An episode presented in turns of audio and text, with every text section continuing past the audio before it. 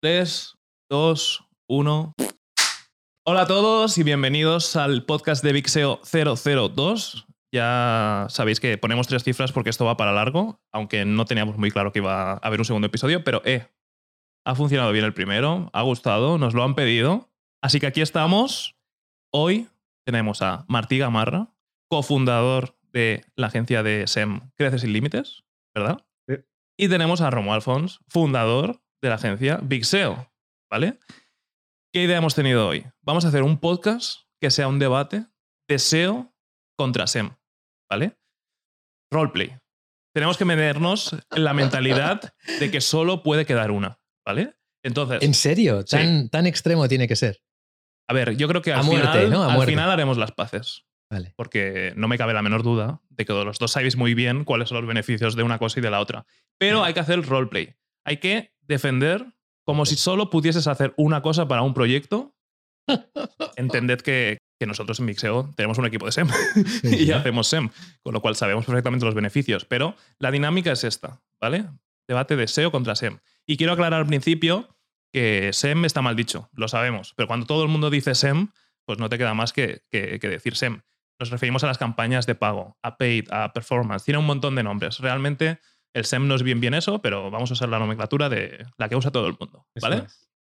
Entonces, Romual, Martí, ¿quién quiere empezar? Pues yo mismo, me, me- me tiro al ajo ya directamente. Eh, debo defender el SEO y lo voy a hacer a muerte, así que voy a empezar diciendo, ¿qué tal Martí? ¿Cómo va bien. todo? ¿Va bien? Sí. A Facebook no levantan bien las cosas. Va bien, va bien Facebook. Le Está, no, bien. Están habiendo problemas con el tema de, de los anuncios, anunciantes, alcance, ¿no? Sí. el precio. Ahora viene Black Friday, todo se dispara. Los que no han hecho SEO no pueden pagar campañas. ¿Cómo lo ves?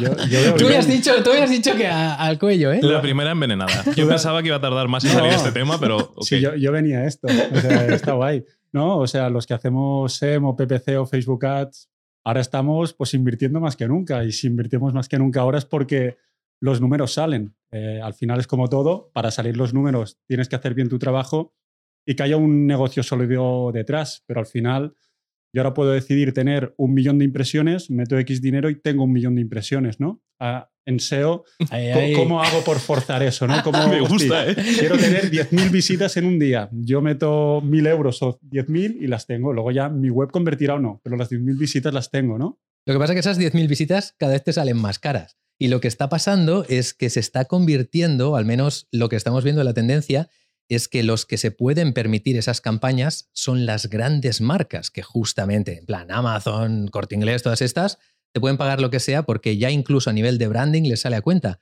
Pero, ¿y todas las pequeñas empresas? ¿Y todo, todos esos... Los pobres autónomos, toda la gente de la calle, el pueblo, tío. que está- Populismo, me gusta, me gusta.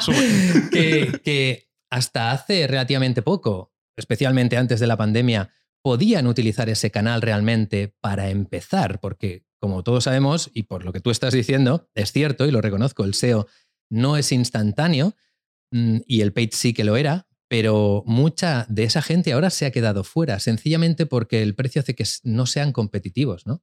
No diría tanto que no sean competitivos, al final también hay que ser realistas, ¿no? Lo que no puedo pretender es con una inversión de 300, 500 euros al mes generar un volumen de negocio que te permita, por ejemplo, soportar los fees de una agencia. Entonces, ahí sí que hay que enseñar al cliente que tiene que invertir un poco más para poder soportar esos fees. Pero nosotros, por ejemplo, a nivel de ejemplo, trabajamos con un bufete de abogados que abrió en julio. Era un, un abogado y dos personas de atención al cliente, invirtiendo 12.000 euros en Google Ads. Ha facturado 80.000 euros en tres meses. Y eso solo te lo puede permitir el meter tráfico de pago. El primer mes sí, el lead lo teníamos a 120 euros. Tres meses después, sabiendo qué es lo que está funcionando, el lead- 120 euros el lead. sí, en- sí, al final un ticket alto Ujú. leads a 120 euros, ¿no? Al final sí que es una cosa que los leads no son ni baratos ni caros. Son rentables o no rentables, ¿no? Igual que el coste por adquisición.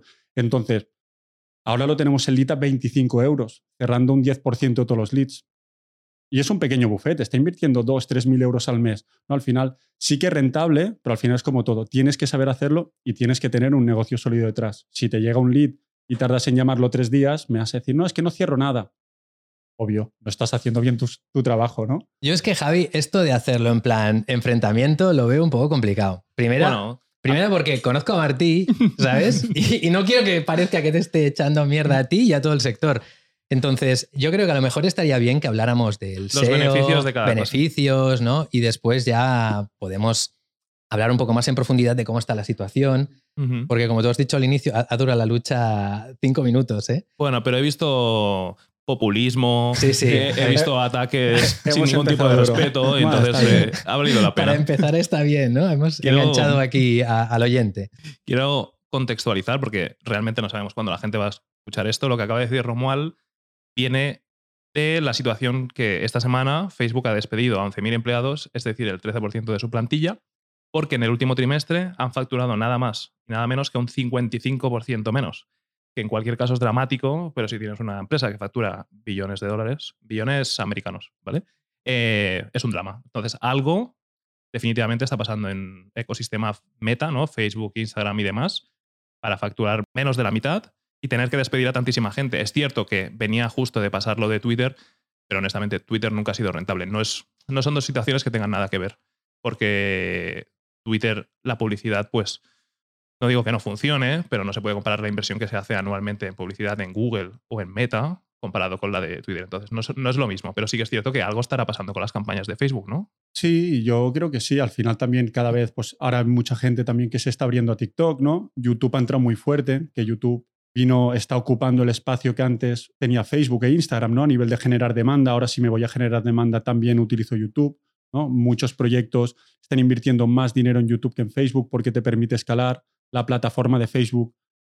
Aquí si hacéis campañas o no, o, o os llevan campañas, ya sabéis que se pueden decir tacos. Claro, tío. Vale. Mierda, caca, pedo, culo, pis. que Facebook da por culo, ¿no? Llegas un día y tengo tres cuentas inhabilitadas y, y te puede joder un negocio, ¿no? Antes de Black Friday te parte la cuenta por la mitad y ¿qué haces, no? Entonces, YouTube es un YouTube o Google es un entorno más seguro, ¿no? No sabía que Facebook había caído tanto en facturación, aún así la línea de negocio de Facebook sigue siendo la publicidad de pago. Bueno, y de Google y de Y- y de todas las demás. al ¿no? final. Ento- Entonces, quiero decir, cuando ese es el negocio de, de la plataforma, quiero decir, auguro un largo futuro, ¿no? A ver, yo en el, y creo que lo sabéis los dos porque he hablado de esto bastantes veces, yo creo que hay mucha sinergia y lo inteligente para la gran mayoría de negocios es saber aprovecharse tanto del paid media como del SEO y cada uno en un momento adecuado. Luego podemos hablar de eso, eso sería la unión, ¿no? Que, que creo que cuando suman fuerzas el beneficio es superior a su suma, pero también creo que lo que está pasando ahora en este sector y también acelerado por el tema de la pandemia es que el mercado está madurando y cada vez los anuncios valen más dinero. Entonces ahí, lo que te he dicho al inicio, sí que creo que es cierto que hay mucha gente que en determinadas épocas del año, por supuesto, como por ejemplo la que está viniendo ahora, podían hacer campañas antes y que ahora, sencillamente porque el coste por adquisición les ha aumentado, no pueden. Es posible que en clientes que tengan un ticket alto y que ellos sean el productor, por ejemplo, lo que tú has dicho, ¿no? De un buffet de abogados, puedan permitirse pagar 160 euros para después tener un beneficio que les salga rentable el lead, por muy Mm. caro que sea, pero sí que, por ejemplo, distribuidores, tiendas que no tienen un margen de beneficio tan alto, que no dan un servicio, están viendo como algo que podían hacer antes, ese paid media era un camino para, para crearse una marca que a lo mejor no tenían, ahora se están viendo fuera del juego.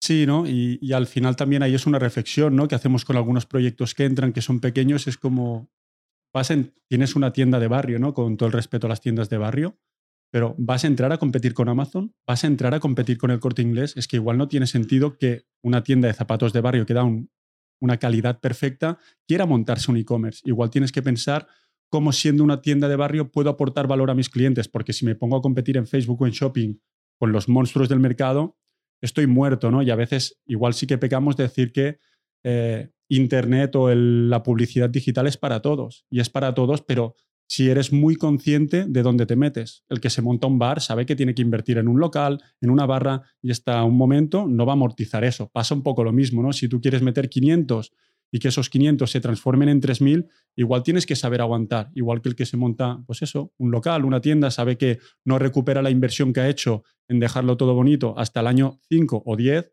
el digital es mucho más rápido pero no es meto uno y saco mañana, ¿no? Que a veces pecamos de esto también. Yo, sobre lo que has dicho hay dos cosas que me gustaría destacar. Estoy de acuerdo con lo que has dicho. Hay batallas que ahora mismo en el paid no tiene sentido luchar porque no las vas a ganar, pero sí destacar lo que he dicho antes, que antes sí que se podía luchar en, en algunas batallas que ahora han desaparecido.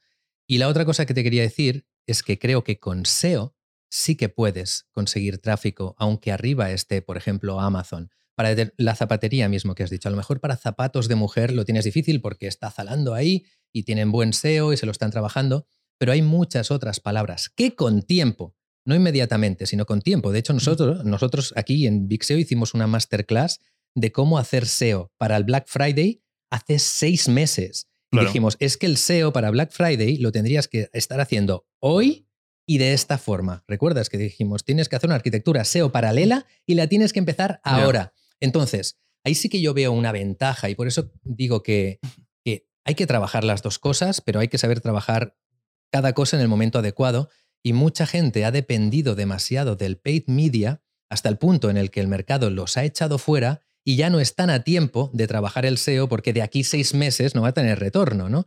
Entonces, este es uno de los principales problemas que creo que eh, tenemos ahora mismo en la situación actual para muchos pequeños comercios. Justo es eso que comentas, ¿no? Yo creo que para...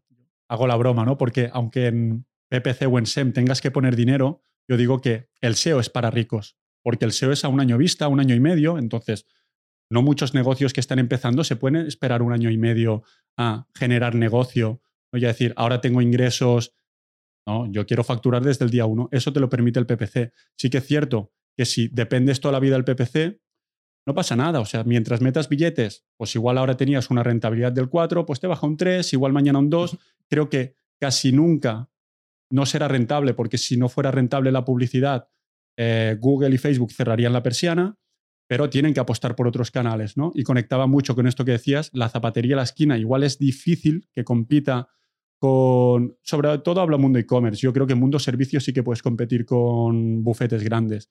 Pero en e-commerce, eh, yo empecé con nichos de Amazon. Yo vendía, hacía SEO. Y Tacatrus, que es el e-commerce eh, número uno en Europa en juegos de mesa, yo tenía keywords de 3.000 búsquedas, 10.000 búsquedas por delante suyo. Y tenía un nicho de Amazon. Entonces, sí que es cierto, ¿no? Eso que dices, que igual hay que encontrar ese punto de equilibrio, ¿no? Yo siempre empezaría por PPC, yo empezaría con publicidad de pago, pero tiene que haber un momento que el negocio entienda la importancia de, sobre todo, no meter todos los huevos en la misma cesta. ¿no? El SEO, y aquí saco otro tema un poco polémico, ¿no? que a veces es como solo dependo de la publicidad de Google y que suban los costes, perfecto, pero yo está en SEO, me han tumbado una web de un día para otro, ¿no? A mí eso también me genera miedo como... Algo estarías haciendo. Ahí, ahí podemos hablar también, podemos hablar de, diferentes tipos de SEO. Em, yo discrepo en el hecho de que hay que empezar con PPC y ya entender cuándo, cuándo sea el momento de empezar con el SEO. Yo creo que desde el día uno hay que empezar con SEO y con PPC, con las dos cosas, porque creo que al inicio de un, de un negocio tiene mucho sentido cuando nadie te conoce conseguir cierta visibilidad y conseguir resultados con el PPC, con Paid Media, pero trabajando, aprovechando esos resultados que seguramente te va a dar el Paid para reinvertirlo en SEO, para cuando la curva de, de tu retorno con el Paid Media vaya bajando, el SEO vaya subiendo y lo que vayas perdiendo por un sitio lo vayas recuperando con el otro. Hasta el punto en el que a lo mejor incluso el paid te está dando poca rentabilidad, pero incluso la quieres mantener ya sea por marca, ya sea por lo que sea, ¿no? Estando incluso en primera posición orgánica, el hecho de aparecer en posiciones de pago y en posición orgánica. Esto es lo que hemos visto hacer básicamente los negocios que ahora hemos hecho bastante masterclasses y los negocios que hemos visto que desde el día número uno han empezado a trabajar el SEO, evidentemente el SEM también, pero el SEO ahora se encuentran, se encuentran en una posición muy ventajosa. Y justo me viene a la cabeza PC Componentes, cuando estuvimos hablando con Minerva, que el, el propio CEO tuvo claro desde el inicio de vamos a trabajar esto. ¿Qué pasa? Que ahora los costes de publicidad han subido, evidentemente, pero es que tienen una de tráfico orgánico que flipas. Y nosotros les decíamos, ¿cuál creéis que ha sido vuestro... Eh, ¿Por qué habéis tenido tanto éxito? Y lo decían claro, por el SEO, porque tuvimos el SEO desde el primer día en la cabeza, arraigado en todo lo que es la empresa. ¿no? Claro, pero tú, tú lo has dicho, ¿no? Es como el fundador era SEO, ¿no? Bueno, no sé si era SEO, pero que le preocupaba muchísimo el SEO y de repente estaba preguntando por keywords y demás. Pero un negocio que está empezando, no sé cómo empezó PC Componentes, pero que le digas que tenga que asumir un fee de SEO y de PPC, más el coste de la publicidad, ¿no? Que es obvio que para estar en PPC, aparte del fee de la agencia, tiene que poner billetes encima de la mesa. igual es demasiado para según qué tipo de negocios. Es que, si, es que si no, te acabarás muriendo. Te acabarás muriendo. Llegará un punto en el que si dependes del PPC, mm, vas a dejar de ser competitivo, porque fíjate, aquí los precios ahora nos parecen muy altos, pero tú lo sabrás, lo, que se paga aquí comparado con lo que se paga en Estados Unidos no tiene nada que ver, sencillamente porque aquel mercado está más maduro que el nuestro, y eso que tienen ellos allí va a llegar aquí, con tiempo. Y además el problema que hemos tenido es que se ha acelerado con el tema de la pandemia. Que, que los precios es que se han duplicado, triplicado, cuatriplicado, ¿no? Sí, bueno, ahí nos podrá decir Martí. En, evidentemente hay muchos sectores, hay muchos proyectos y cada uno es diferente. Pero si tú tuvieses que decir un precio medio por lead, por ejemplo, en Facebook, en 2019-2020 y hoy, ¿cuál sería? Pues como todo es depende. Y, aquí sí que me doy cuenta de una cosa. Cuando entras a un mercado y el coste por lead te está saliendo muy barato, te está dando un indicativo del mercado que es un mercado poco trabajado, que no hay mucha competencia. ¿no? Me ha pasado ahora en, en un proyecto de estética, de formación en estética, el lead me salía entre 50 céntimos y un euro. Yo, ¿qué es esto? He, vuelto a 2018. Ah, hay que aprovecharlo. me está diciendo, hostia, eh, ¿qué es eso? Aprovecho. En este momento, pues aprieto más el acelerador porque yo sé que hoy lo saco a 50 céntimos. Igual de aquí un año, pues lo que decías, está a 3 euros. Hace en 2019, igual el lead estaba entre 1 y 2 euros, pongamos. Ahora ver leads de 10, 4, y si nos ponemos a hablar de entorno criptomonedas, es que me puede estar saliendo lead, y hablo de formación, no de negocios, bufetes de abogados donde puedes pagar, lo he dicho al principio, 120 euros por un lead, aunque ahora lo tengas pagando a 25, o el mundo agencia de marketing, ¿cuánto pagamos por un lead en agencia de marketing? Se paga, hay un retorno detrás, ¿no? Pero sí que, por ejemplo, en captación de leads, a lead magnet o este tipo de cosas, pues de un euro lo podemos tener ahora. Ver costes por leads a 3, 4 euros es lo más normal y dices, hey, vaya trabajazo y currazo estoy haciendo que estoy sacando el Lita 3, 4, 5 euros. Sí que es cierto, ¿no? De hecho, Se ha encarecido mucho. De hecho, te voy a decir ah, dos cosas. La, una respecto sobre lo de la agencia. Nosotros hemos, no estamos haciendo ahora mismo campañas de SEM, que yo sepa, para la agencia, captación de clientes. Solo marca. Solo marca. Porque lo probamos y vimos que para nosotros es mucho mejor lo orgánico, lo que nos está entrando. Entonces, preferimos redoblar trabajo en el orgánico que en el paid. También por el tipo de trabajo que estamos haciendo de marca nosotros, ¿no? que, que es una marca conocida que muchos otros, bueno, y para el tipo de cliente al que vamos dirigido, que no vamos tanto a, pequeño cliente, sino a cliente más grande, que seguramente no le importa tanto o que no va a buscar en Google, sino va a buscar referencias y hablar con este o con el de más allá. Esto, porque como has dicho lo de la agencia, y como sé que lo estamos haciendo, pues te quería dar esta información. Y por otro lado, lo que has dicho, que es totalmente cierto, que cuando tú te encuentras o, trabajas con un cliente a nivel de, paid media y ves que el, coste por lead es tan bajo, hay que aprovecharlo, evidentemente, pero irremediablemente va a subir porque la competencia lo va a ver, va a ver, hostia, mi competencia está haciendo anuncios, pues si a ellos les funciona, vamos a hacerlo nosotros. Entra la competencia, sube el coste por puja y ya le hemos liado, ¿no? Y este, este es el gran problema del paid media, del SEM, que cada vez es más caro y más caro. En cambio, el SEO mm, tiene ese efecto de bola de nieve que es verdad que tarda en empezar a dar resultados, pero cuando ya tienes tráfico orgánico y sigues trabajando, va sumando, va sumando. Y cada vez el retorno es, mayor. Es esa bola de nieve, es ese efecto de cada vez más tráfico. En cambio, mm. el SEM, primero, tienes, es como lo contrario, mucho, mucho retorno que dices, ¡buah, vaya pedazo de negocio tengo! y poco a poco te van apretando las tuercas hasta que dices, mierda, ¿qué ha pasado? ¿Qué ha pasado? Que esto te da mucho dinero y cuando algo da dinero entra la competencia, ¿no? Entonces, por eso creo que lo más adecuado, y aquí lo siento por los que nos, el, tío del coche, el que nos está escuchando en el coche, que he, visto que eso os, hacía gracia en el anterior podcast. Hay locos, ¿no? Por ahí que escuchan podcasts sí, sí, en coche. Hay unos cuantos. Eh, que no lo vais a ver, pero yo siempre hablo, hablo, de esta gráfica, ¿no? De que cuando empieza un negocio, especialmente cuando mm, es un, servicio, un producto disruptivo, esto pasa mucho en las startups, ¿no? Que, digamos no tienen competencia, tienen que crear una audiencia, no los conoce nadie. Meter más fuerza en el paid, pero empezar con el SEO. Y cuando el paid vaya bajando, que el SEO vaya subiendo, ya llega un punto de rotura en el que, ostras, ya lo podemos mantener. Pero como empieces a hacer SEO cuando te está bajando el retorno, llegas a un punto en el que no es sostenible, es muy difícil sostenerlo. Mm, Yo creo que ese realmente es el, el problema.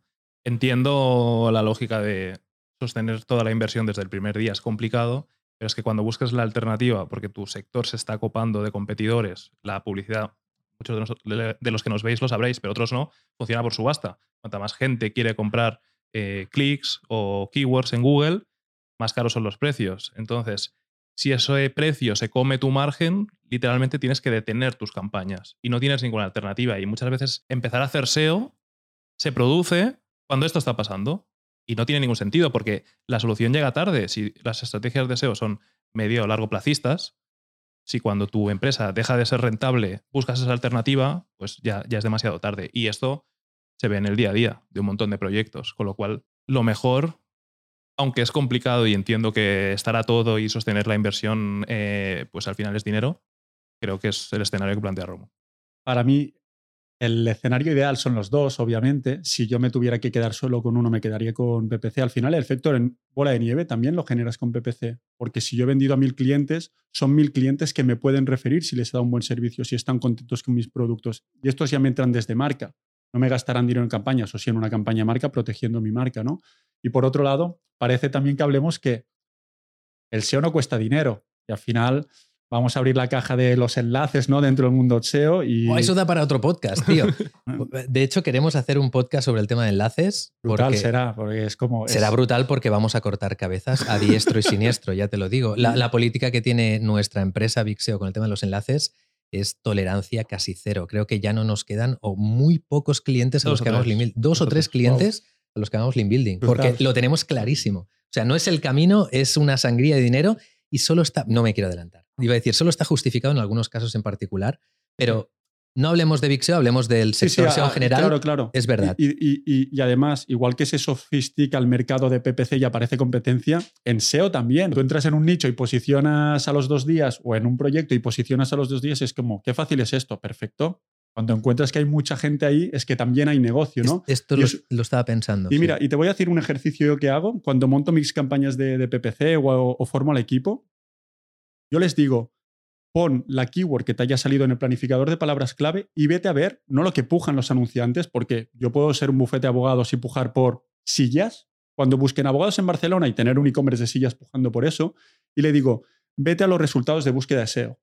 Y si ahí la keyword es transaccional, esta keyword nos la metemos dentro y le metemos dinero. ¿no? Porque al final sí que es cierto que SEO eh, trata de brindar la mejor experiencia al usuario siempre, ¿no? Entonces, para mí es muy importante el SEO. Yo monto mis campañas de PPC fijándome qué pasa en SEO, pero el mercado también se sofistica a nivel de SEO y te aparece más competencia. Yo tenía mi nicho, que era el rey del mambo, y me copian el nicho y me barren. Si Mm. tengo que hacer mejor mi trabajo, igual, pues tienes que hacer mejor tus campañas de PPC. O sea, no digas que no es rentable, pues has hecho peor embudo o tu equipo de atención al cliente no cierra.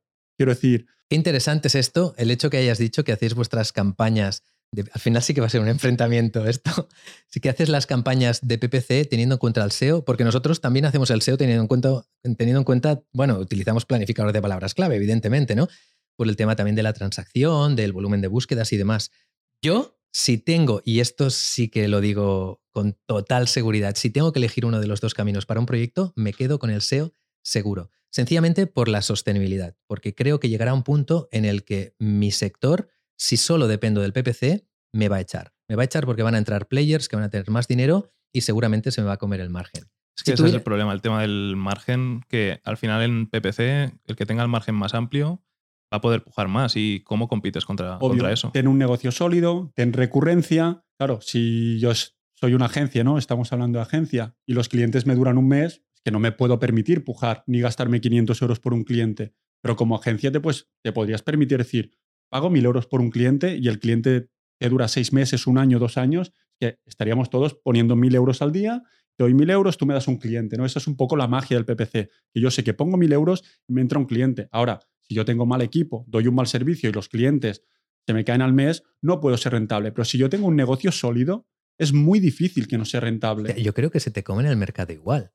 Imagínate, si ya dando por hecho de que no vas a ser la única persona que lo hace bien, sino que van a haber más empresas que lo hacen bien, el hecho de que, por ejemplo, el músculo que puede tener una empresa como Vixeo, si realmente fuéramos a por un cliente medio, yo creo que las grandes agencias de marketing digital y de SEO se podrían comer el sector de, muchas pequeñas agencias autónomos a nivel SEM. No, no, hablo a nivel SEO, a nivel SEM.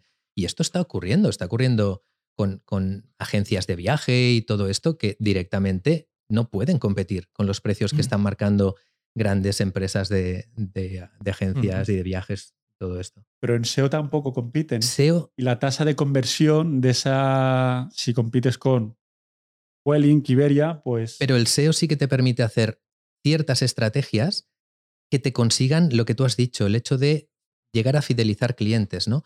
Como te cuesta lo mismo intentar posicionarte, digo intentar, no posicionarte, por una transaccional que por una informacional, a lo mejor entiendes que por esa transaccional de comprar vuelos baratos no puedes, no puedes, porque va a estar Iberia, va a estar Vueling y ahí no puedes luchar, sí que puedes ir en ese Customer Journey a palabras clave, es decir, a intenciones de búsqueda que no sean tan transaccionales y que puedes posicionar.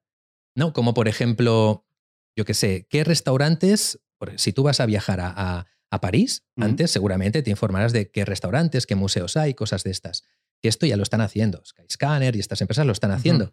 Evidentemente, digamos que la época dorada del SEO pasó hace tiempo. El hecho de, de posicionarte para lo que quisieras pasó hace tiempo, hay que hacerlo bien. Pero es que la época dorada del SEM, yo creo que ya ha pasado directamente. Yo creo que todavía queda margen, pero ya se empieza a ver que, amigo, eh, la cosa está dura. Sí, pero no. Para mí nunca va a pasar, porque al final el negocio. La dorada, no, no digo que no haya mm, negocio. ¿eh? Pero el, principal negocio de Google es la Publi. El día que la Publi no sea rentable para sus anunciantes, y al final la mayoría de capital a Google se lo dan las pymes, ¿vale? O sea, Booking deja mucho dinero encima de la mesa, pero no sé cuántas pymes hay en España, si cada una mete mil euros al mes, eso es mucho dinero, ¿no? Entonces, en el día que no sea rentable para ningún anunciante estar en Google, es que el SEO va a desaparecer, porque Google no va a mantener una infraestructura para decir, ¿asun de qué, no? Que dice el, es como el, emoji ese o el es como que me gusta tanto. El, el pez que se muerde la cola, porque todos esos anuncios realmente se muestran y la gran mayoría viene de la página de resultados orgánicos de Google que si no existiera mm. el SEO y no funcionara y la gente no encontrara lo que está buscando, eh, se acabaría lo que ganan en, en Es como el huevo o la gallina, ¿no? Es un poco... ya lo dijimos la, semana pasada, que este debate absurdo de si el SEO va a morir, es como... Si, Google no da los mejores resultados, los anuncios que hay encima no van a tener visibilidad y adivina qué, Google casi todo lo que factura es por, por los anuncios. Aunque yo creo que el problema no lo tiene tanto Google con sus anuncios de search, sino que donde está la situación ahora mismo complicada es con los anuncios de, display, ¿no? Y que las redes sociales están pasando por un momento complicado. Y voy a hacer una reflexión que no he compartido con nadie, a ver qué pensáis y si estáis de acuerdo. Venga. Yo creo que este problema que está teniendo ahora Facebook con la. Bueno, Facebook, quien habla de Facebook habla de Instagram. Con la rentabilidad y de. y qué pasará también con YouTube. Creo que es culpa de TikTok. A ver, lo desarrollo. El crecimiento de TikTok no tiene sentido. O sea, uno ponía como ejemplo gráficas de crecimiento que son totalmente absurdas y de penetración de mercado usando el ejemplo de, Facebook, ¿no? Es decir, cómo han llegado a mil millones de usuarios en tan pocos años. Pones la gráfica de Facebook al lado de la de TikTok y eso no tiene sentido. O sea, el crecimiento de TikTok yo creo que nunca ha pasado en la historia, de que algo penetre tan rápido en el mercado y que llegue tan rápido a los mil millones de usuarios, ¿vale? ¿Qué pasa? El modelo de consumo como un usuario con TikTok es tremendamente adictivo. Tú ves a alguien usar TikTok y es todo el rato, siguiente, siguiente, siguiente, siguiente. Y el usuario no sale de la plataforma. Es tan adictiva que te pones a mirar, yo consumo TikTok, te pones a mirar una cosa un minuto y cuando te das cuenta han pasado 20 y dices, ¿qué, qué demonios? la, plataforma es tan adictiva y está tan bien diseñada para tenernos ahí enganchados, el usuario no hace clic en los anuncios, no sale de TikTok. Hemos hecho un montón de, como de business case con, muchas empresas eh, nacionales e internacionales y les pregunto siempre, oye, ¿qué tal con TikTok? Ninguna me ha dicho, es la hostia. Un, caso, un, caso, vimos, ¿te acuerdas en la conferencia que fuimos aquí? Sí. Que, que, justamente como la excepción que, marca la regla. Y que seguro que se, podrá, se tiene que poner más madura la plataforma, acabarán encontrando la solución porque obviamente una, plataforma tan grande tiene que facturar. ¿vale? Es que Pero si no, ¿qué va a durar en el mercado TikTok si factura, si no vive de, lo- Bueno, de la publicidad? em, yo creo que tiene otras reglas de juego al ser China, ¿vale? Pero bueno, no nos vamos a ir por ahí. Me refiero que el modelo de consumo de contenido en esta plataforma es tan adictivo que de hecho, pues las campañas ni convierten y las marcas que están haciendo ahora anuncios en TikTok hacen branding, es para que me vean ahí, pero saben que no van a tener retorno de la inversión. Con un crecimiento tan grande y viniendo los usuarios de las otras plataformas, porque al final nosotros tenemos 24 horas al día. Las horas que le estás dedicando a TikTok se las estás dejando de dedicar a YouTube y a Facebook y a Instagram, ¿vale? Con lo cual, todos los usuarios yendo hacia TikTok, ellos perdiendo horas, horas de visualización que han hecho todas, copiar el modelo de consumo de contenido de TikTok. Y ahora, YouTube Shorts, Instagram Reels, es lo mismo que TikTok. Y has copiado un modelo de consumo de contenido que convierte peor. Con lo cual, facturas un 55% menos. Ay, qué interesante esto que dices. Yo quiero hacer, y de hecho te voy a hacer una pregunta, Mm. Martí. Espera, que me venga la pregunta. Has dicho tantas cosas. A ver, Pero se entiende la, Sí, sí, la sí, lógica sí, de decir, Me- has me- copiado algo, Me gusta lo que has planteado. has copiado algo sí, que no sí. convierte, por lo tanto, estás luchando esa batalla de retener a los usuarios, pero tus campañas funcionan peor, porque funciona mejor, eh, mejor un publicidad entre los posts o entre los stories Mm. que cuando el usuario está haciendo scroll infinito enganchado a la pantalla, ¿sabes? pero espera, espera, que empalmamos con lo que yo me había quedado. Es cierto lo que dices de que, claro, es como contraproducente, ¿no? Cuanto más engancha una plataforma, más, más potenciales clientes atrae, pero menos van a convertir. Pero ¿no crees tú que el alto alcance que tiene TikTok a nivel de branding luego hace que las campañas que puedas hacer en otras plataformas te salgan más baratas? Porque la gente reconoce la marca y hace que más fácilmente, porque esto sí que lo he hablado yo con personas que me han dicho, yo estoy utilizando TikTok únicamente porque Mm. luego me baja el coste por lead de las campañas que hago en otras plataformas. Justo. Y era un tema que quería comentar. ¿no? Es- Esto que yo creo que acabas de decir también, o acabas de dar con uno de los efectos claves de la publicidad. No hemos estado hablando como todo el rato de el performance puro, de meto uno y saco dos. ¿Qué pasa con la marca? ¿no? Generar demanda. O sea, hago una campaña de YouTube de pura marca. Hostia, esa campaña no tiene rentabilidad el día uno, no. Pero el reconocimiento de marca me hace que luego me reconozca el usuario, cierre Ujú. mejor. Vosotros, y se cierra muy bien. ¿Por qué? Porque hay una marca, porque Vixeo es una marca en el mercado. Seguramente tu publicidad es más barata que la mía. ¿Por qué? Porque eres Vixeo. ¿no? Entonces, la marca se puede hacer con billetes ¿no? y no depender de que ahora TikTok diga, pues ya está, como pasó en Instagram, porque todo el mundo se fue a Instagram, porque el alcance orgánico era como, venga, aquí se puede crecer, hasta que un día que es como, ya subo un post, tengo 10.000 seguidores, tengo 100 likes, ¿no? Entonces, la marca, ¿no? Entender la publi como un espacio no solo de performance, sino de hacer marca, yo creo que es encontrar el sentido. Me he encontrado empresas que están invirtiendo 140.000 euros al mes que no dedican ni un euro a marca y se lo llevan todo a performance. Y es como, es que no tiene ningún sentido. Dedícale una partida que tú te sientas como el 10%, el 5%, da igual, algo, porque la marca te permite lo que tú decías, ¿no? Invierto en TikTok. Oh, TikTok no convierte. Bueno, pero el alcance de marca y el reconocimiento hace que luego tus leads en otras plataformas sean más baratas, ¿no? También entender cuál es el comportamiento de cada usuario sí. en cada plataforma. En cuanto a branding, que podíamos hablar, estoy de acuerdo eh, de que el hecho de hacer campañas de marca para que la gente vaya reconociendo y, y le suene, ¿no? Eso de que antes de una venta, dependiendo del sector, pues hacen falta siete impactos, seis impactos, ocho impactos, que la gente te vea.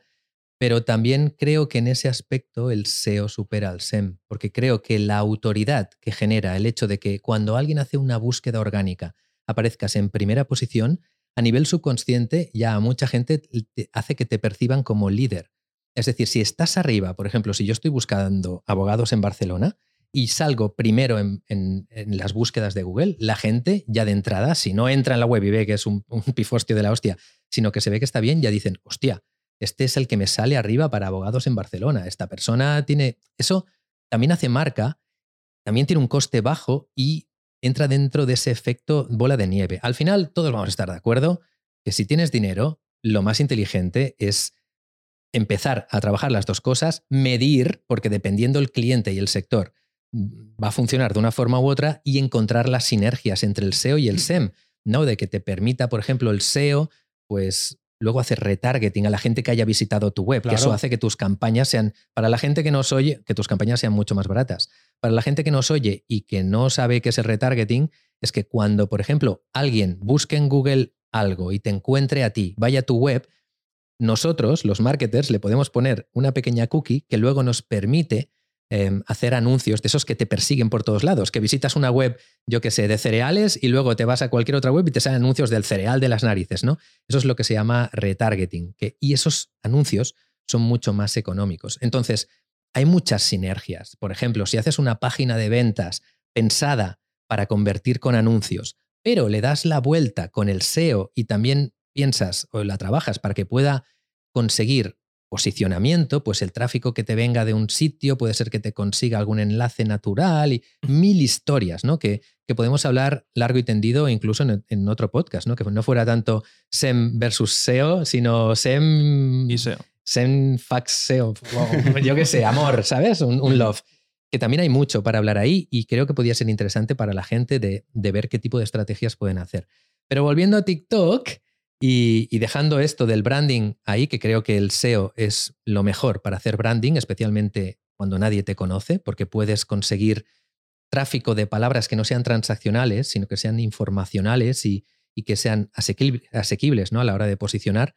Sí que creo que TikTok evidentemente ha cambiado la industria, sí que creo que les ha pegado una hostia en toda la cara a las demás redes sociales que no han tenido más narices que copiar directamente, descarado. Y sí que creo que la gente cuando está en TikTok está muy alejada de lo que puede ser una compra, pero muy, muy alejada. En Instagram ya lo estaba. Instagram es una red que convierte bien. Es una, es una de las redes que convierte mejor. Seguramente después de YouTube es la que convierte mejor. Pero es que TikTok, no le digas a alguien, es que es muy difícil sacarles de ahí con algo que tenga que ver con una venta. A lo mejor les puedes decir algo, no acabar de decirles y decir, mira, la tengo aquí en mi página web, te la puedes descargar, pero es muy difícil porque lo más sencillo es volver a hacer así, deslizar y ver la siguiente cosa, ¿no? Es que además, o sea, yo entiendo perfectamente que en el eh, embudo de conversión, ponedme aquí un embudo de conversión, eh, TikTok está arriba del todo, es muy, muy de awareness. En cambio, sí que es cierto que con, Instagram y, con YouTube puedes hacer las dos cosas. Puedes hacer awareness, pero también puedes intentar eh, vender y la, y la, plataforma convierte si lo haces bien. En TikTok Hablaba hace poco con, un cliente que me decía, es que el usuario no se va al navegador. Yo lo que le quiera decir, se lo tengo que decir en ese formato y que me sirva, que me haya oído, ¿vale? Y además, lo que decías de generar marca en TikTok, yo difiero, ¿eh? Porque eres muy efímero. Es que es siguiente, siguiente, siguiente.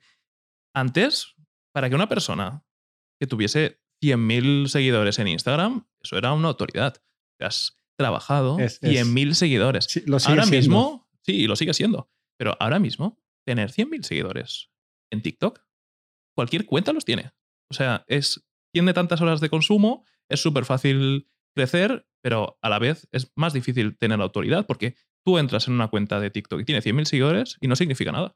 Absolutamente, no significa nada ya en ninguna red social. O sea, no significa, yo personalmente creo, y vamos a hablar a nivel de alcance, esto lo tengo clarísimo en YouTube, es que es evidente. ¿eh? Da absolutamente igual la cantidad de seguidores que tengas en una red social en cuanto a exposición. O sea, a lo que le va a dar exposición el algoritmo, la red neuronal, es a lo que engancha a la gente y haga que siga en la plataforma. Punto. Entonces, que tú te hayas trabajado, o sea, YouTube, a los youtubers nos ha mangoneado. Estamos mangoneados. Es decir, ¿de qué sirve tener un millón de seguidores si luego tus vídeos, si sigues haciendo lo que tienes que hacer si no te rindes a las normas de retención y hacer lo que hay que hacer, tú, tú eres un profesional y, quieres mantener pues, lo que has hecho sin hacer el, el idiota en las redes sociales, tu alcance se va a ir al carajo porque es así, porque a YouTube, por ejemplo, le da absolutamente igual que la gente haya dedicado medio segundo a hacer clic en un botón. Lo que le interesa es que la gente dedique una hora en ver los vídeos que, que hay en la plataforma. medio segundo hacer clic con un botón, te refieres a suscribir. Exacto, al, que te suscriban. O pesa mucho más lo que tú hagas con tu tiempo que en un momento hayas hecho clic a, algo. ¿no? si tú le estás dedicando tiempo a vídeos que tienen una miniatura que es súper clickbait o que a lo mejor hablan de polémicas y tal, pues si la gente quiere algo, YouTube le da eso. Más allá. Sí, al, final lo, lo que pesa es el dinero sea, y como cuanto más tiempo está en la plataforma, más dinero ganan, pues eso es lo que hacen, ¿no? Están luchando por la atención de la gente. Ahora mismo el, asset importante es la atención. Y, de nuevo ahí volvemos, y creo que es un problema que están teniendo las redes sociales, y, Y la publicidad por rebote, que creo que es lo que le ha pasado a, a Facebook, o sea, a Facebook le han caído los ingresos de una forma brutal. Que si es por el metaverso y porque a Zuckerberg se le ha ido la olla, bueno, eso ya lo hablaremos, no me apetece hablarlo en ningún podcast esto. Todo Pero- el mundo que ha hecho campañas desde 2019 sabe Lo que, lo que valían y lo que valen ahora. O sea, que está cayendo esa, esa inversión en publicidad porque está dando menor retorno. También lo que pasa, ¿no? Es que veníamos de una época que se habían levantado aquí startups de gafas de sol que metían un euro y sacaban 100. La época dorada del SEO claro, y del pero, SEM, pero, que ha claro, desaparecido, eso claro, ya no pues, es. claro, eso no va a volver. Es Claro, como. a eso me refiero. eh, ya, ya no Pero- vamos en caballos por la calle, ahora vamos en coches. Pero ¿no? a lo que vamos es a lo que tienen Estados Unidos ahora mismo. O sea, Sí. costes mucho más elevados. que- Claro. Que, la gente sea consciente de Claro. lo que había se ha, ha pasado. No existirá, no volverá. Es que, pero es que no tenía ningún sentido No que yo tenía pudiera ningún meter sentido. 100 euros y, y facturara ni en el SEO. 10.000 euros. Ni en el Es que no tiene tampoco. ningún sentido. Pero Yo- que tengan claro que no estamos en lo peor. Es que no estamos en lo peor. No estamos en lo peor. Van a venir épocas peores en cuanto a publicidad, seguro. Porque va a seguir subiendo el precio. Sí, y aquí dependerá de con quién trabajes y qué negocio tengas. Es como cada vez es más difícil lo que tienes que innovar ahí dentro. Y si antes el lead me salía 2 euros, pues ahora lo pago 4. Yo A ver, a me ver. enfoco mucho más a e-commerce y lo veo complicado, ¿eh? El año pasado, en Black Friday, un montón de empresas dijeron, no vamos a competir por esto, no vamos a hacer anuncios. ¿Y qué va a pasar este año? Que el año pasado las campañas de ads funcionaban bien, no estaba, no era la situación tan crítica como, como ahora. ¿Qué va a pasar este Black Friday? Nosotros, ese vídeo que hicimos de SEO como manera de afrontar esa situación, Que lo dejamos en la descripción del Sí. vídeo para el que lo quiera ver. lo hicimos cuando nadie lo quería ver. ¿Quién está pensando en marzo, en Black Friday? Nadie. el momento de publicar ese vídeo, precisamente, y lo- la conversación para que a YouTube le guste, era ahora. Tú ahora, a, un- a dos semanas de Black Friday, ¿qué haces a nivel de SEO? Nada. Nada. Yo puedo, Este hacer- año, yo, yo puedo sal- yo puedo salvar a mis clientes que no hayan preparado nada en, en Black Friday a día de hoy, vamos justitos con cinco días, pero hey, le metemos ganas al asunto y salvamos Pero- Black pero, Friday Sí, ¿y, cuánto, ¿y cómo vas a competir? Con, con billetes, pero claro, si meto 5 y saco 15, ya, pero para muchos e-commerce es decir, bueno, es que yo, este producto tiene dos euros de margen.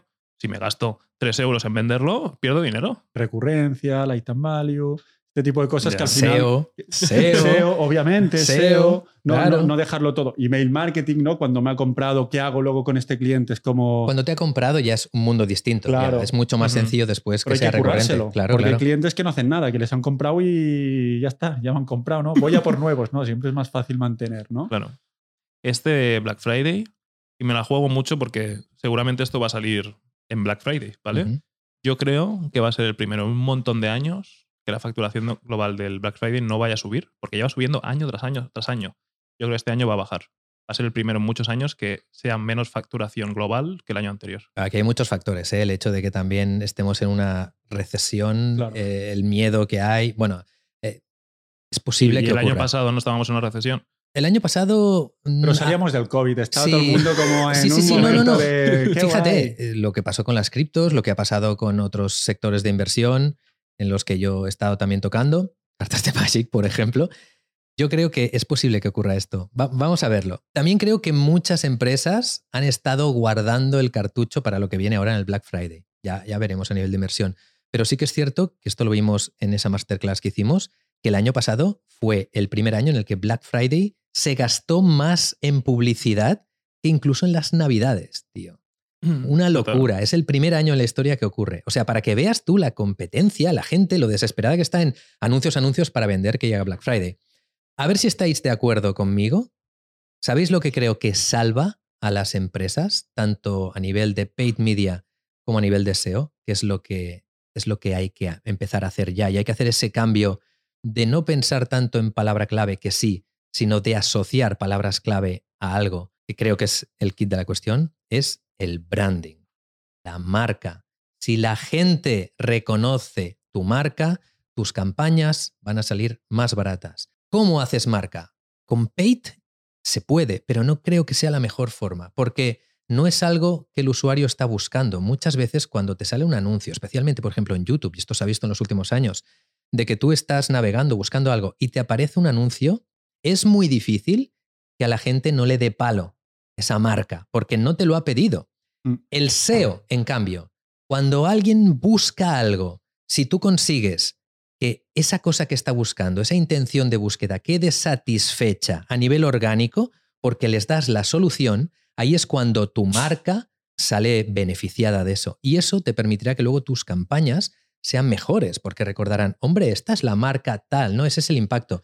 Esto en TikTok es difícil, para muchas empresas es muy difícil que tú consigas un vídeo viral y, que encima tenga sentido, porque como no salgas bailando, imagínate, tú cómo le dices que sí que hay abogados, que sí que hay gente que, lo está petando. De hecho, hace poco recibí un email de un, de un abogado en TikTok, creo que se llama el abogado de TikTok, que tiene un millón y pico de seguidores y que quieras que no, eso le está dando, pero que no convierte eso tanto en negocio, sino en marca, ¿no? Entonces, hacia donde yo creo que, que va el mercado, y de hecho esto cuando estuvimos hablando con Neil Patel en la masterclass del máster, él también nos lo dijo, nos dijo claramente a nivel de SEO, ¿cuál es el futuro de, del marketing digital? Es branding, tío. Y en esto es en lo que nosotros estamos luchando, en esto es en lo, ya no digo a nivel de empresa, sino también con los clientes, el hecho de que entiendan que viene la era del branding, lo que nosotros llamamos el SEO branding, que hay que conseguir generar branding utilizando el SEO, que se puede apoyar con SEM, evidentemente, pero que la imagen sale mucho más reforzada si se, hace con SEO, el asociar intenciones de búsqueda con un branding. Este es el camino y es una de las sinergias que veo que puede haber entre SEO y SEM.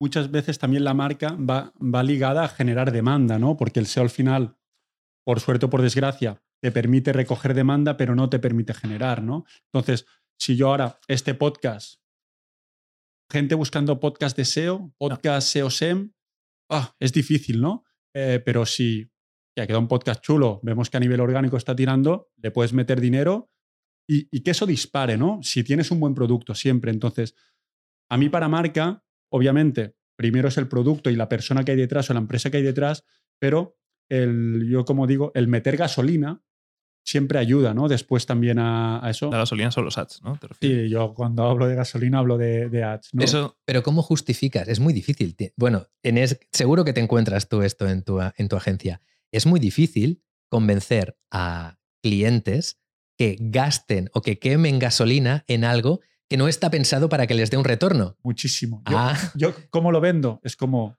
si inviertes 500 euros en marca, estamos hablando de 500 euros en marca al mes, estás marcando la diferencia respecto... Para un futuro. Para un futuro. lo que hace el SEO. Sí. estás haciendo el SEO para lo que hace el SEO. Sí, pero, pero es una manera también de maximizar el trabajo que ya haces, porque si tú te curras unos vídeos y tal, solo depender del alcance orgánico, no, de las plataformas de turno, es como, joder, si tienes aquí un equipo de media, unos vídeos chulísimos y te los han visto tus, tus vecinos y tus amigos porque te quieren mucho, ¿no? Oye, meter un poquito y, ver qué pasa, ¿no? Entonces, yo creo que para marca, eh, el meter gasolina, lo que decías, busco en YouTube, que no te salga el vídeo en en InStream, ¿no? Que son estos que, que todo el mundo está en YouTube con el dedo preparado para disparar y saltar el anuncio, ¿no? Total. Pero puedes decir que te salgan en resultados de búsqueda. Oye, que si hay un clic es alguien que ha visto tu título, que es un anuncio, pero dice y le interesa, ¿no? Entonces. O empujar los vídeos que mejor funcionen a nivel orgánico. Eso es. Que significa que le interesa a una audiencia para que llegue a más audiencia. Justo. Pues ahí, eso justamente es de donde están sacando dinero las redes sociales. De, decir, venga, te bajo el alcance orgánico te jodes y ahora me pagas. Claro. Ah, bueno, ahí... Yo, por ejemplo, yo os pongo siempre como los anuncios que hacéis vosotros en Big SEO son brutales. Al final también, sí, están súper bien. Gracias. Bueno, y los pongo de ejemplos muchas veces. ¿Por qué? Al final tienen que ser ya anuncios, claro, si vamos al típico anuncio de toda la vida, final tienen que ser anuncios que aporten valor, que sean divertidos. Eh, pues seguro que a vosotros el lead sale más barato que a otros. El, el coste por lead que tenemos nosotros es aberrantemente bajo por muchos motivos, porque hemos trabajado el branding, lo que, lo que he dicho antes. Claro, es que nosotros esto, o sea, lo que decimos que hacemos a los clientes también lo hacemos para nosotros mismos, aunque en casa de Reo cuchillo de palo. Estamos trabajando el SEO de nuestra web, que lo teníamos abandonadísimo, ¿no? Pero sí que, por ejemplo, en el tema de, de ads hemos estado viendo qué es lo que mejor funciona, hemos aplicado estrategias innovadoras en el sector del marketing aquí, que ahora empiezan a copiarnos también muchas agencias, el hecho de, de no intentar o de no buscar la venta, sino de la marca, el aportar valor, el enseñarte y luego cuando necesites algo que nosotros te hemos enseñado y estés dispuesto a pagar por ello, seguramente te acordarás de nosotros o te haremos retargeting para que te acuerdes. ¿no? Entonces, eh, sí, es, es, es, muy importante no únicamente el hecho de hacer campañas, sino el saber cómo hacerlas. Voy a sacar una patata caliente encima de la mesa, si me permitís, porque Vamos. además es uno de los lemas de vuestra agencia, ¿no? De, de Big SEO, es el generamos negocio. Mm. Entonces, yo otro día pensando. Te voy a interrumpir un segundo. Sí, Estaréis dándos cuenta de que Martí conoce muy bien Mm. Big SEO. Martí ha sido el SEM manager de Big SEO hasta el día que decidió montar su agencia, que, que te está yendo genial. Por cierto, aprovecho para decirlo, pero como que veis decir, esta persona tiene una agencia, ¿por qué conoce tanto a Big SEO? Y sí, sí, Martí estuvo fue a mi aquí. casa, estuve súper a gusto y fue brutal la experiencia que viví aquí, ¿no? Y Y Además, qué guay poder hacer esto ahora Joder. con un ex trabajador que me al llamó final- Javi para el podcast y fue como, ¿cuándo? No sé el horario, da igual. A la hora que quieras, estamos ahí. Son las 3 de la mañana, aunque la luz es artificial. bueno, continúa, que te he interrumpido. Eh, la patata caliente. Sí, la patata caliente se me ha ido. Ya lo de generáis negocio. Ah, sí, eso es, ¿no? Eh, y sí que es una cosa que a mí me falla el mundo SEO, que hablas con SEOs, mm, no con todos, pero hablas con el 90% SEO. No, yo te he traído tráfico, el CTR te ha mejorado. Ya, ya, ¿cuánto dinero hay aquí encima de la mesa? Me encanta que, Entonces, me encanta que claro, hables de esto. En tío. el mundo de PPC, Esa es nuestra batalla ¿eh? también. para mi agencia, yo a día de hoy solo hago PPC, no tiene sentido que el lema de mi agencia sea generamos negocio, porque en el PPC se da por entendido que genero puto negocio para mis clientes. Nunca voy a hablar de tráfico, de CTR, voy a decir, hazme. Entonces, mi lema es increase the pace, o sea, incrementa tu paz, pero no hablo de negocio, de generar negocio. Entonces, ¿cómo veis vosotros, no? Ya que sois una de las agencias SEO más potentes, es como el mundo SEO es eso, muchas veces es no negocio, es tráfico, tal. el eh, mundo SEO actual En, en, PPC, en- hasta el hostia, me voy a mojar. Es que ese es otro podcast. no, es otro podcast, hasta pero el PPC que está cobrando autónomo 200 euros por montar campañas sabe que tiene que generar tiene que negocio. generar. Es- me encanta. ¿Quieres decir algo? Porque cuando empiezo a a hablar yo no frase. paro, ¿eh? Voy a decir solo una frase. Eso no es mérito del PPC, es de mérito Pero es del- la de realidad. cómo se está enfocando Pero el es la SEO. realidad del sector, ¿eh? es la realidad del sector, es uno de los motivos por los que nuestra empresa está creciendo tanto y es el mayor campo de batalla que tenemos desde hace tres años, cuando yo volví a Vixeo, que en una de las reuniones, no sé si te acuerdas, Javi, que estábamos en la otra oficina, estabas tú, a lo mejor estabas tú también, entonces, que yo salí de una reunión y dice, ¿qué hacemos? Y dije, hacemos negocio y lo quiero aquí en una pared bien grande, mira, ya lo tenemos puesto en la pared, ¿no? Mucha gente, y esto se une con lo de los enlaces, y haremos un podcast de esto, porque Sí. me quiero quedar a gusto, malinterpreta lo que es el SEO, y ya no lo digo a nivel de usuario, o sea, de cliente, sino a nivel de profesional. Muchos profesionales del SEO creen que hacer SEO es crear contenidos y comprar enlaces, cuando hacer SEO es generar negocio, es una pata más del marketing digital, igual que el SEM. Lo que pasa que en el SEM ya está como mucho más estandarizado, porque pongo 100 euros, me tienen que salir 110. En SEO, si pones 100 euros, también te tienen que salir 110. Y muchos SEOs vienen mal enseñados. Por eso es otro de los motivos por los que hemos hecho el máster de SEO. Cuando aquí viene un SEO, ahora ya no, porque vienen del máster y ya vienen educados, pero antes, por ejemplo, ¿cuántas veces me ha ocurrido a mí de sentarme con un SEO y ver un proyecto y decir, ve, ¿qué es lo que vamos a hacer? Pues mira, he escaneado todo esto, le he pasado el Screening Frog, aquí faltan titles, aquí faltan no sé qué, aquí faltan no sé cuántos, vamos a empezar a hacer esto. Y yo, ¿por qué?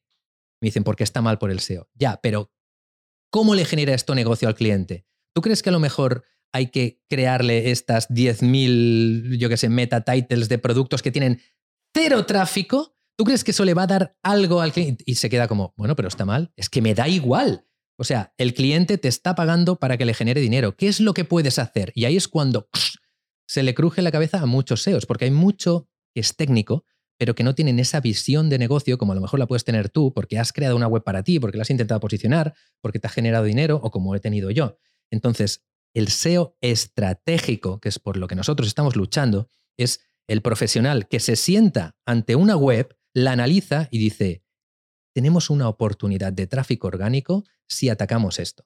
O incluso no tanto mirando tu propio cliente, sino mirando a la competencia. Ostras, la competencia está consiguiendo eh, pues, tráfico a través de esto y es un tráfico que convierte. Vamos a por esto. Esa es la clave, tráfico que convierte. O sea, desde aquí, si estás haciendo SEO o si estás contratando SEO y cada mes tu informe de resultados ¿De visitas? son gráficas de Analytics en verde, que sí, con, los- con todas las flechitas para arriba, qué chulas, ¿eh? Y son, y son de tráfico, es como, sí, a final de mes, este mes a los empleados les voy a pagar con estas visitas, con este tráfico les voy a pagar.